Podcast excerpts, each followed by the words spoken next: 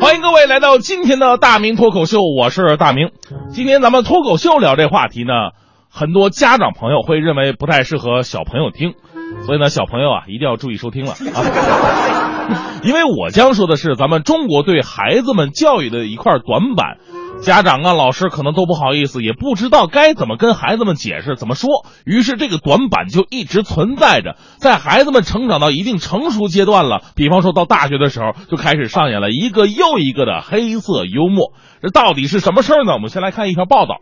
呃，据中青报报道，国家人口计生委科学技术研究所在二零一三年发布的一组数据显示，我国每年人工流产多达一千三百万人次，居世界第一位。一千三百万这个数字真的是触目惊心。这个报道出来之后啊，让很多的人大跌眼镜。而且这为什么呢？为什么大跌眼镜？因为这只是一个很少一部分数字，不包括药物流产和在未注册私人诊所所做的人工流产的数字。在我国每年人工流产总数当中啊，二十五岁以下的女性约占一半以上，大学生已经成为了其中的主力军。是什么让这些大学女生前赴后继？有人说是大学男生啊，这一点我不否认，但是有的时候呢，也不只是男生的错呀。最重要的是呼唤一份保护意识。所以呢，想要解释这么一个敏感的话题，我们还是先来说说大学生们的爱情吧。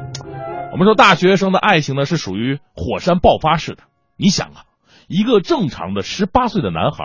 十年寒窗苦读，终于考上大学了，脱离父母管教，而且还是情窦初开的年纪。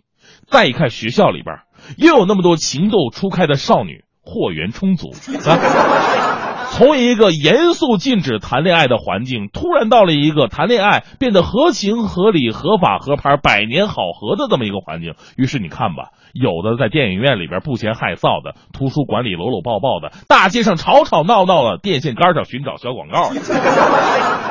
我们说，在大学里边谈恋爱呢，其实是一件特别正常的事儿。但凡事都得有个度啊，谈恋爱也是一样，要懂得保持安全距离，至少要保护自己。说实话，我上学那会儿牵牵手，让人看见了还得脸红半天，打个啵得提前两天选好地点。哪像现在有些学生太牛了啊，家长给他们花钱住寝室，他们不啊，非得开发第二套房产啊，到学校外边自己租房子住，跟家里也不能直说呀，要得找个借口啊，说那个。我想出去租房子，不给你钱住寝室了吗？哎呀，那个想学习啊，这寝室里太乱了，租房子没人打扰，有利于我们好好学习。不是孩子，你以为家长傻吗？一看就没学过中国古代史。你想想，赵敏喜欢张无忌是从俩人一起落入密洞开始的，殷素素和张翠山决定永不分离是从共赴冰火岛上开始的。杨过和小龙女深深相爱是在古墓里边培养出来的。王语嫣决定跟随段誉也是从枯井当中开始的。所以历史告诉我们，孤男寡女共处一室，俩人只能扯没用的。所以很多人把恋爱原本是一个美好的文艺片，硬生生的演成了禁片，等出事了以后变成恐怖片，分手以后再变成武打片，最后变成灾难片。也就是回到我们最开始说的那条新闻，不小心一下子整出人命了，该怎么办呢？其实关于人流群体低龄化的消息呢，不是最近刚爆出来的，在二零一四年年初的时候就有这么一条新闻，我至今记忆犹新。调查显示，我国百分之三十七的年轻人初次性行为发生在十九岁之前，百分之六十四的年轻人有婚前性行为，在十五岁到十九岁有性经历的年轻人。超过百分之七十没有任何防护的啊行为啊！专家表示，年轻人因避孕不当而重复流产的问题非常严重，急需加强性教育。啊，网友看了很多的数字啊，纷纷感叹，又给祖国拖后腿。所以，现实社会是一个具有什么样的开放程度，有多少诱惑是我们想象不到的，而人总得为自己的冲动付出代价。很多医院呢，正是看重这一点，充分为学生们考虑，体现对弱势群体的关怀，推出啊学生做人流可以打八折的优惠活动。现在学校附近经常可以看到这样的小广告。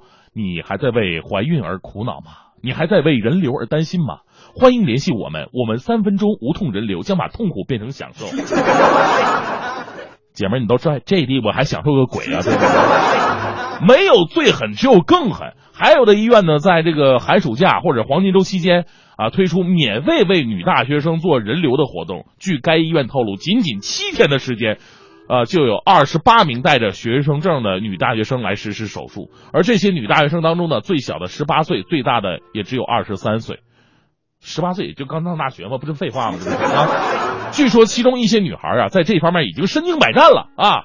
别人到医院可能还胆儿秃的，他来了以后特别的跟回家似的。到了医院跟大夫说：“大夫啊，我要做人流，别紧张啊，抓紧时间做，做完以后我还赶着上课去呢。”昨天看长春的新闻画报，还有一条消息让我震惊了。长春的一位从事妇产工作的大夫透露，他接待过最小的人流患者，你猜多少岁？只有十四岁。只有十四岁，但这不是让人最震惊的。最震惊的是，还有一对大学生情侣，女孩十八岁，俩人以后上大学就同居了嘛，啊，就开发第二套房产去了嘛。几乎隔两个月就来找这个大夫做一次，两年之内做了八次人，每次女孩都是一脸的眼泪，每次男孩都是一脸的歉意。别光说这个男孩是个禽兽，我觉得俩人不都是奇葩吗？再说哥们儿。你这么高的成活率，你完全可以换个地方做贡献，对不对？为什么要可着自己的女朋友折腾呢？难道男人总说我会对你负责的，就是负责带你去做人流吗？一方面广告强调着人流的无痛，但是却忽视了人工流产可能会带来的子宫穿孔等问题。如果后期护理不当，一样会发生感染、输卵管堵塞等后遗症，带来极为严重的后果。你要是去黑诊所的话，那更无法想象。另外一方面，我们根本很少做关于避孕知识的普及和重要性的宣传，好像提到这个就像是鼓励青少年性行为一样。但其实这是最实际、最有用，也是最后的一道防线。在我国青少年人群，性观念的开放和安全意识的匮乏，已经成为了一种日益突出的矛盾。我们的教育工作者由于传统教育模式以及中国人呢，咱们固有的那种文化思维，导致这样的事情呢很难有个系统的阐述，都是家长跟做贼似的啊，偷偷的把你拉到旁边，告诉你只言片语，只有单纯的禁止，而从不解释为什么。从国家层面来讲，我们缺乏相关的法律和政策保护以及信息服务，我们获得知识的途径大多都来自于网络，我们解决问题的方式大多都来自于电线杆。所以，中国的性教育课题，从家庭到学校，再到整个国家的相关部门，必须要提上日程。哎呀，说了这么多，今天说的有点吓人哈。最后咱们缓和一下。这很多家长说，那就就禁止学生谈恋爱。我跟你说啊，不要这样。谈恋爱这事儿，归根到底是美好的。我觉得应该鼓励孩子们大胆去爱，但是前提明白什么才是爱。爱不是占有，而是让他变得更好。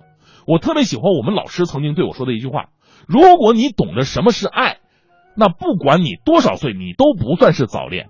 所以呢，小学生也是可能有爱的啊。比方说，我跟你在一起，我在你身边保护着你，有好的东西跟你一起分享，不会耽误你的学习，也不会让你受到伤害，这不就是爱吗？相反，现在很多成年人，哪怕俩人都六十了，合法夫妻，但是同床异梦，不懂得分享，有点小事开始翻旧账。这模样呢，我可以负责任的对你说，叔叔阿姨，你这是早恋，知道吗？爱是一种喜欢，还是一种保护？即使不在一起了，它也是一种祝福。我们家长很多啊，都是一味的阻止学生早恋，而不是去沟通和引导，告诉他们什么是爱，什么是爱里面的责任。其实我们说，感情这种事儿是阻止不了的。喜欢一个人呢，也是情不自禁的事儿。说悬一点，这是缘分。于千万人中遇见你所要遇见的人。于千万所学校茫茫的班级里边，没有早一年，也没有晚一年，刚好通班了。那也没什么可说的，只有轻轻的一句：“哦，原来你也在这里。”